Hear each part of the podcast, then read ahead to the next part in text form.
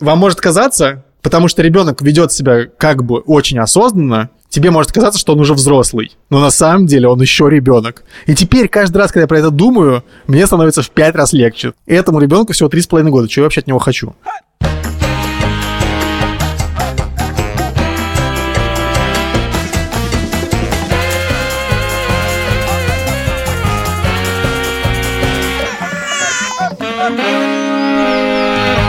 Привет, меня зовут Александр Борзенко, и это подкаст «Сперва роди», подкаст о родительстве, где мы не даем советов, а только делимся своими тревогами, переживаниями и смешными историями.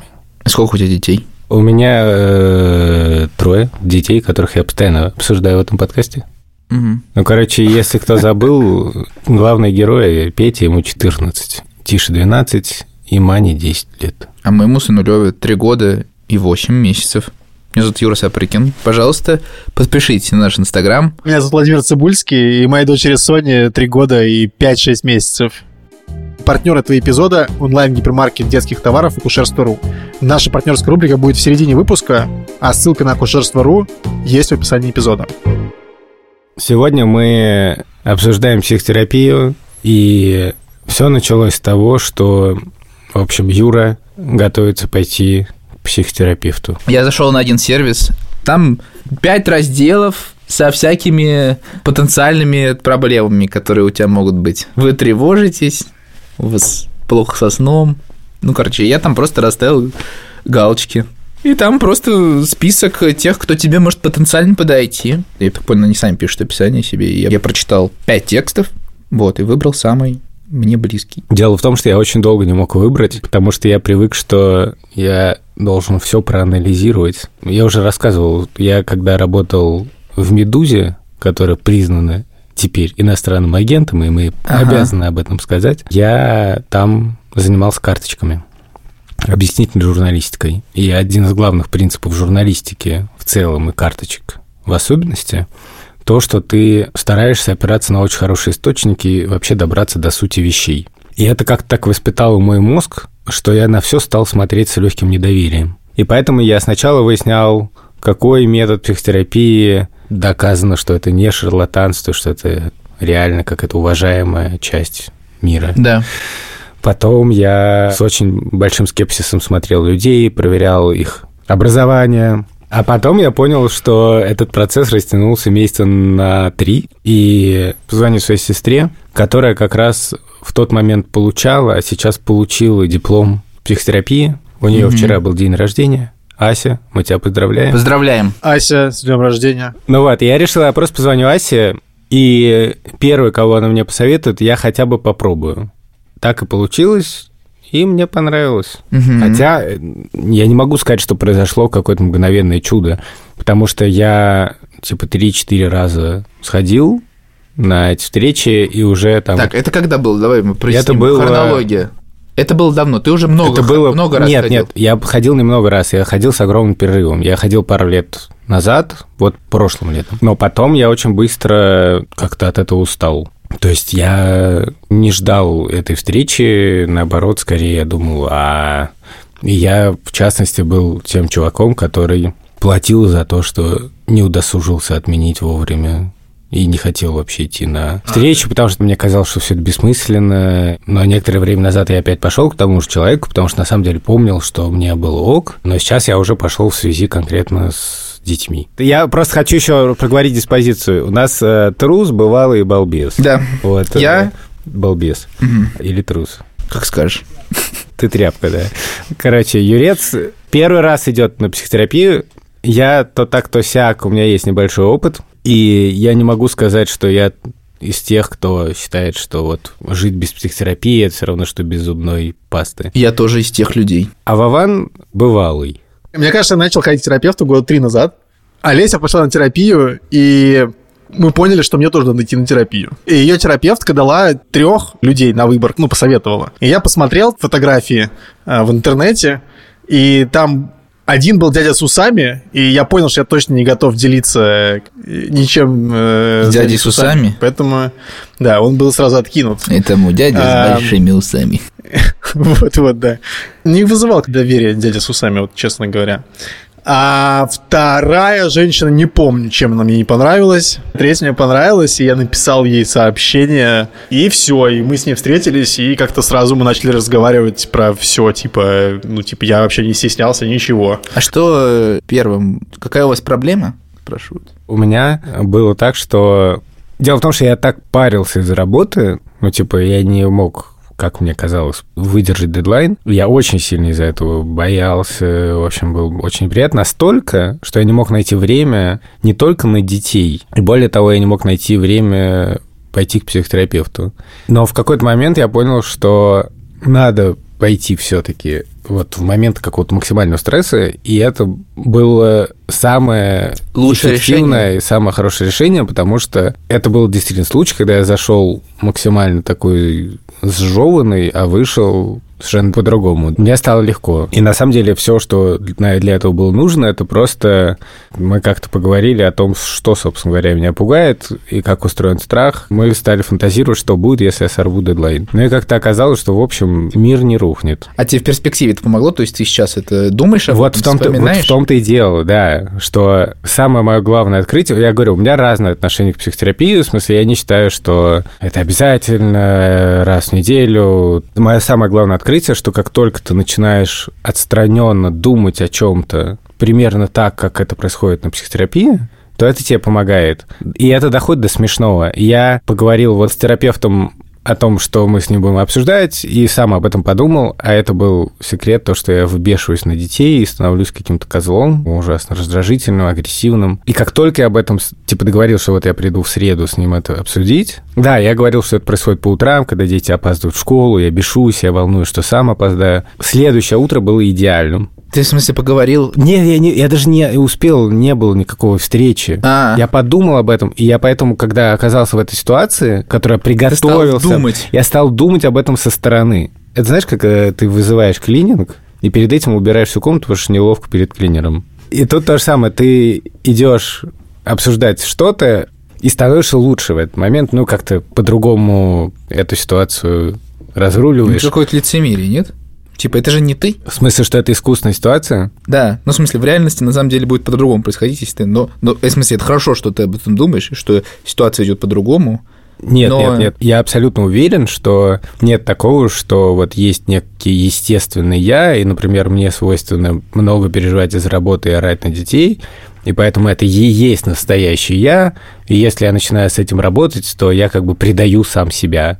Я просто по своему опыту знаю, что это не так. Наоборот, тот, который вот орет на детей и переедает, это не очень как бы я. не ты. Есть да. Ты- некоторый Это плохой ты, и ты хочешь его... плохой отец. А Мне нравится на терапии, что ты постоянно там попадаешь в ситуацию, что тебя постоянно спрашивают, почему вы по-другому себя не повели? И ты такой, типа, а как по-другому? Ну я же вот так вот, типа, себя веду, как Борзенко рассказывает, типа, я вот там, типа, срываюсь и ору. И у тебя реально в голове зачастую, типа, только один такой паттерн поведения. А потом тебе говорят такое, ну вы могли, типа, сказать вот это. И ты такой, блин, ну да, я мог бы сказать вот это, но я про это не подумал. Не, у меня еще смешнее. Я сейчас только один раз был на терапии с конкретным поводом. Я описываю, как обычно все это происходит, что я по утрам выбешиваюсь на детей, становлюсь агрессивным, и не только по утрам. И мне тоже терапевт даже не просто говорит, что вы могли бы иначе, он говорит, а есть какие-то, типа, ну, альтернативные инструменты? И мне дал задание изучить свой репертуар. Я стал вспоминать, что вообще-то есть. Да? Да, Расскажи лучший. э, дети подслушают и будут использовать это против меня. А, да, согласен. В какой-то момент я понял, что есть какие-то красные флажки, когда я прямо сам себе сильно противен. И случаются вещи, о которых я уже не могу со смехом рассказывать в подкасте. И некоторая идея, что кто-то, кто готов тебе помочь в этом, да, и никто не говорит, что ты типа плохой, что, во-первых, ты чувствуешь себя молодцом уже потому, что ты этим занимаешься. И второе, что когда ты начинаешь этим заниматься, это каким-то неведомым образом уже само по себе тебе начинает помогать. Потому что ты начинаешь об этом думать со стороны. И вот это действительно, как мне кажется, для меня работает. У меня такое воспоминание было с тех двух-трех сеансов, на которых я был, что инсайты приходят типа в процессе. И ты что-то рассказываешь, и ты как бы сам себе все проговариваешь, и потом в какой-то момент такой, а, а, А вот почему... А, У тебя, конечно, поразительный прогресс, если за два раза ты получил несколько таких штук. Э, У меня, если такое случается раз в месяц, я уже счастлив. а, да? А я хотел еще добавить про, типа, паттерны поведения, вот эти заведенные, которым ты постоянно следуешь, и сам эт- это, этому не рад. У меня еще часто такое было, особенно в начале, когда у тебя просто не хватает, типа, словарного запаса, как будто бы, чтобы... Рассказать? Не то, что даже рассказать, а ну ты рассказываешь какую-то ситуацию, типа, и вот я там сказал так, сделал так, и на тебя смотрят, ну, конечно, не как на придурка, типа, знаешь, но мне все время так кажется, что она смотрит на меня, как, знаешь, на такого, ну, с причудью человека, потому что, как бы, нормальные люди себя так не ведут, как будто бы. И я, она такая, какие другие, типа, слова вы могли бы сказать? И я такой, «Э, не знаю. И она такая, ну, попробуйте, вот что вы почувствовали с момента, что вы хотели сказать, на самом деле, что? И ты начинаешь такой, типа, у тебя просто мозги адски скрипят. Ты не, у тебя просто нет, не приходит в, в голову слов, которые ты мог сказать. Я говорю, ну скажите мне какие-нибудь слова, которые я в теории мог сказать, потому что у меня, типа, их нету. Ты учишься даже не только замечать какие-то все паттерны поведения, ты учишься буквально, типа, произносить какие-то слова. И тебе кажется, что, ну, мне, не знаю, я вообще ни, ни за кого не буду говорить. Мне просто постоянно казалось, когда она мне предлагала какие-то слова произнести, мне казалось, что они звучат максимально странно. Спустя три года оказалось, что Вован все это время ходил к логопеду. Короче, у тебя меняется буквально типа словарный запас, и тебе уже не кажется странным какие-то вещи говорить. И более того, знаешь, когда ты их говоришь, ничего такого странного не происходит. А вообще, на, на самом деле, люди даже очень неплохо на них реагируют. Для меня это было большим открытием. А ты часто обсуждаешь э, Соню? Вначале мы часто ее обсуждали, конечно, когда все меняется. А последний раз было вообще прикольно, на самом деле. Я не собирался обсуждать Соню. Как раз именно то, что с чем Борзенко пошел, типа, на психотерапию, с тем, что срываешься там на ребенка или злишься там из-за каких-то вещей, которые он делает, хотя сам уже понимаешь, в принципе, что это довольно-таки тупо. И я на последней встрече просто вот такой, типа, ну а вот еще мы с Олесей что-то обсуждали, что мы стали чаще срываться на Соню, то ли это кризис трех лет, то ли это кризис трех лет у нас, в общем, непонятно. И внезапно, это, кстати, тоже часто такое случается на терапии, когда внезапно ты начинаешь обсуждать что-то, что ты не планировал обсуждать, и внезапно оказываешься в этой теме, и она очень хорошо у тебя как бы идет. Потому что я обсудил в итоге это, и главный инсайт был такой, что реально помогло мне не беситься. Она говорит, слушайте, а сколько Соне лет? Я говорю, ну тут три с половиной года. Она говорит, ну да, но вот представьте себе, что вообще-то ее мозг сформируется типа к 28. Блин, у меня еще не сформировался. А вот сейчас ей три с половиной. Как вы думаете, она много вообще всего понимает? И ты такой, кажется, не очень. И потом она говорит, вам может казаться, потому что ребенок ведет себя как бы очень осознанно, тебе может казаться, что он уже взрослый. Но на самом деле он еще ребенок. И теперь каждый раз, когда я про это думаю, мне становится в пять раз легче. Этому ребенку всего три с половиной года. Чего я вообще от него хочу? Пусть размазывает свою рикотту себе по лицу и по волосам. Потом ты думаешь, блин, ты иногда взрослым говоришь по сто раз. Знаешь, вот что-нибудь тебе надо от них, чтобы они что-нибудь сделали. Ты им говоришь так, сяк, сяк. Они все равно не понимают. А потом думаешь, а ты Соне сказал три раза и уже хочет от нее, чтобы она что-то поняла. Сейчас будет наша партнерская рубрика с э, онлайн-гипермаркетом детских товаров акушерство.ру. Обсудим, что дарить молодым родителям, у кого только появился ребенок. И я считаю, что главная штука и многими недооцененная, и я заметил, что многие даже про нее не знают, по-моему, называется кокон. Знаете, такая? Да. В общем, это такая штука, куда ты кладешь ребенка, он проваливается и очень удобно там себя чувствует. Мы даже клали эту штуку на стол, просто пока завтракали, и Соня рядом с нами там лежала в ней. Или в другое, любое другое место. Это прямо супер удобно, и, видимо, ребенку это там очень нравится, и он там максимально спокоен. Ну, это хороший, да, такой функциональный подарок, а я бы хотел рассказать про сентиментальные подарки, потому что это тоже круто. Давай, доведи мне до слез. В общем, у наших детей были свои зайцы всегда, у всех детей. И у старших детей, и у младших детей, и у средних детей, которые им дарили обычно с самого рождения.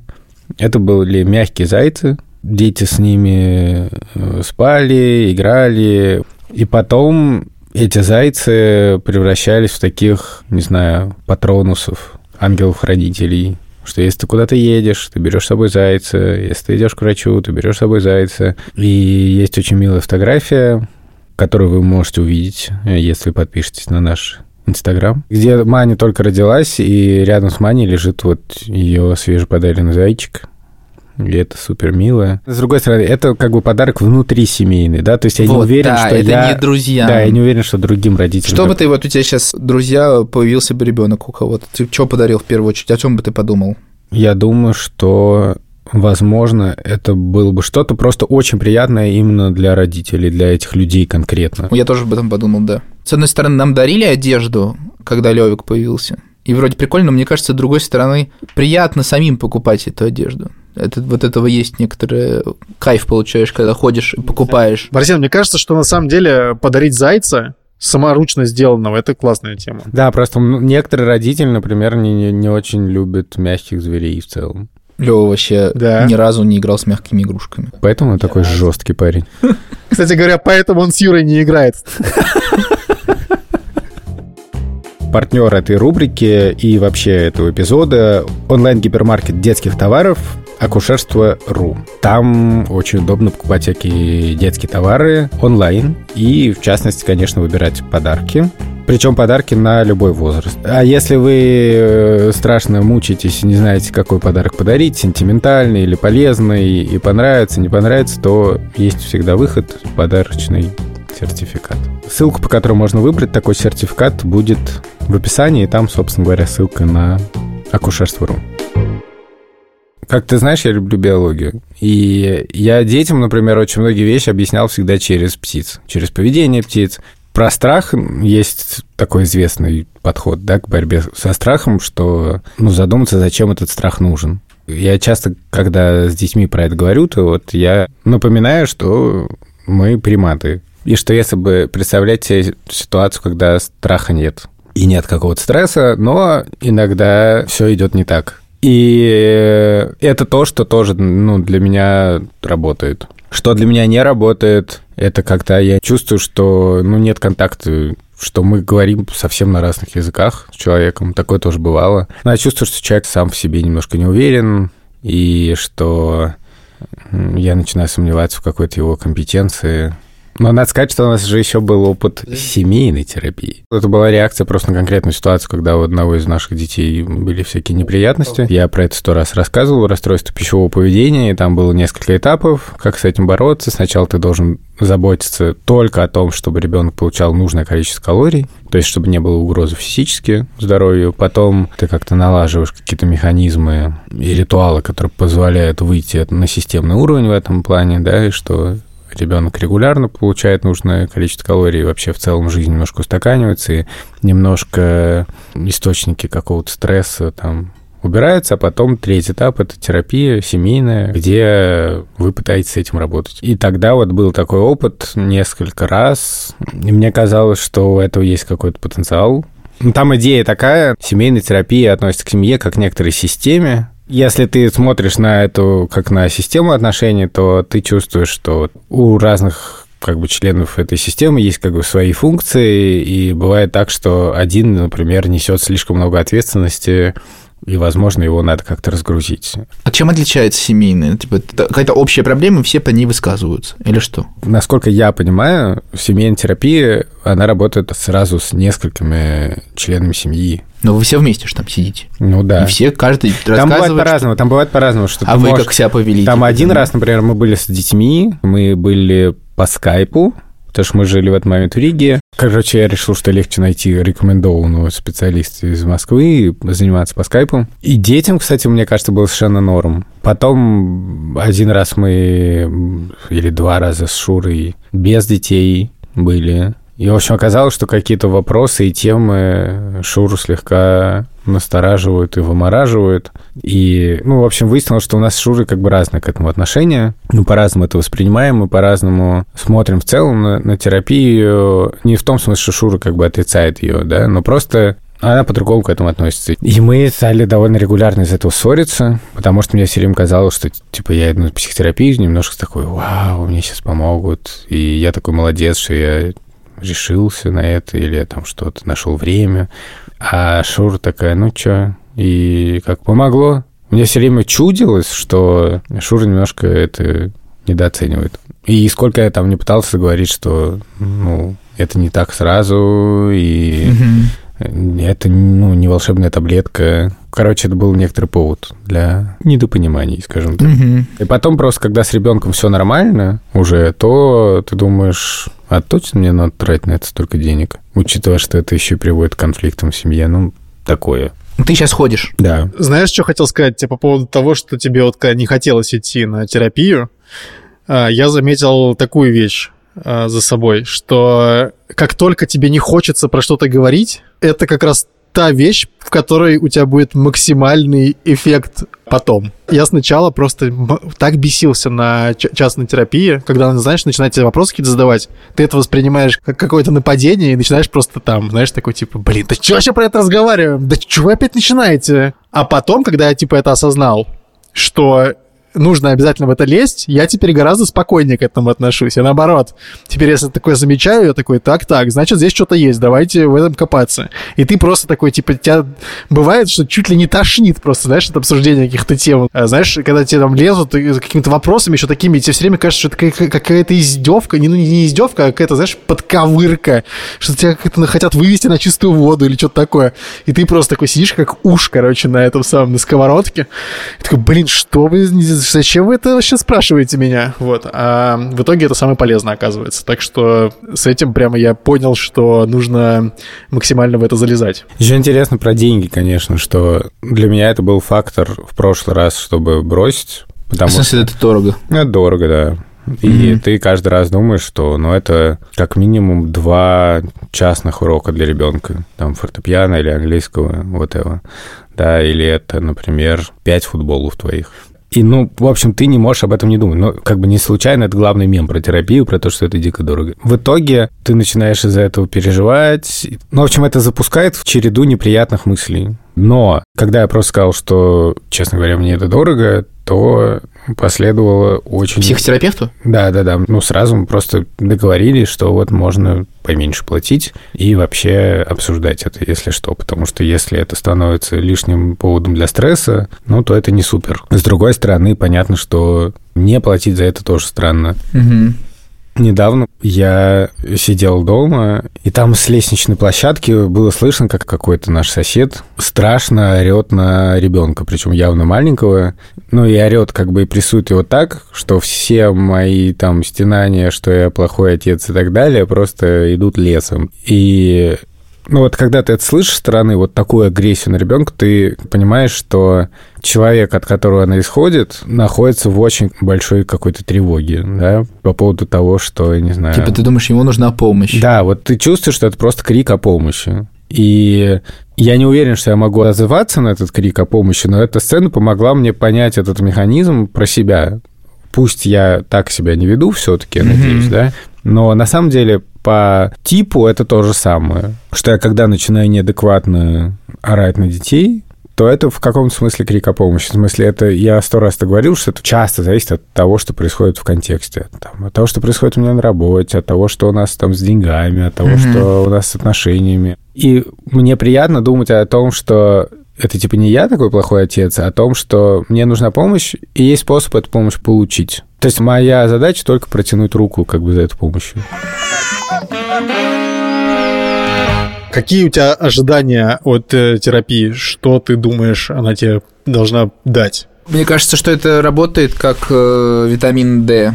Потому что мне все время, я все время думаю о психотерапии, типа в январе, феврале месяце, когда очень темно, куча снега, и просто хочется чего-то светлого и типа найти. Тебе кажется, типа, все супер, но я вот сейчас иду, типа, потому что я очень плохо спал на каникулах, просто, типа, засыпал в 5 утра, у меня постоянно какой-то был источник стресса, и ты как бы не можешь понять, с чем это связано, вроде все круто. Я, как и в том случае, я каких-то инсайтов жду для себя, потому что они мне очень поднимают настроение надолго. То есть я просто что-то вот выяснил для себя важное, и долго держу это в голове потом, и мне это очень отзывается в какой-то просто повседневных ситуациях, у меня просто настроение лучше. Мне нравится, что Юра, возможно, единственный человек, который идет на терапию, потому что у него все супер. Знаешь, святой приходит на исповедь и такой... Сейчас, погодите-ка. Э, Дайте мне минутку.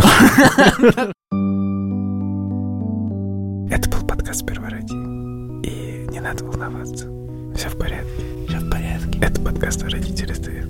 Где мы не даем никаких советов. Меня зовут Александр Борисенко. Это нормально, абсолютно. В этом нет проблем. Меня зовут Владимир Цибульский. Не забудьте поставить нам сердечко. Спасибо большое тем, кто помогает делать этот подкаст. Это наш редактор Андрей Борисенко, наш продюсер Илья Клева, Илья Кремер, наш саунд Эльдар Фатахов. Илья запустил свой собственный подкаст, и теперь э, каждую неделю будет разговаривать с разными интересными людьми. Нас туда не позовут. Подкаст называется «Как иначе», послушайте его обязательно. Я там чисто опираюсь на флоу какой-то.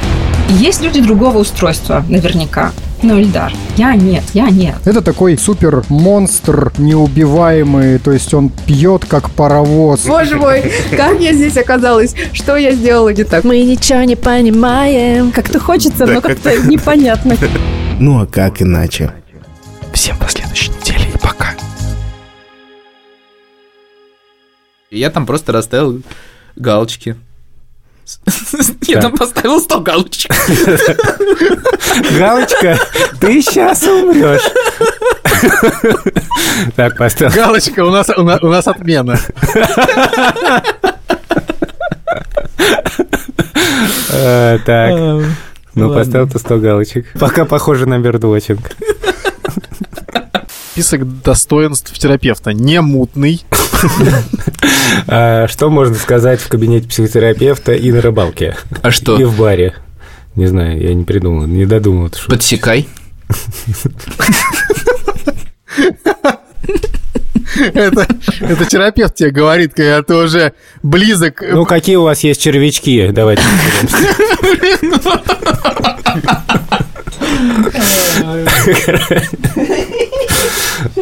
Что сегодня ловим?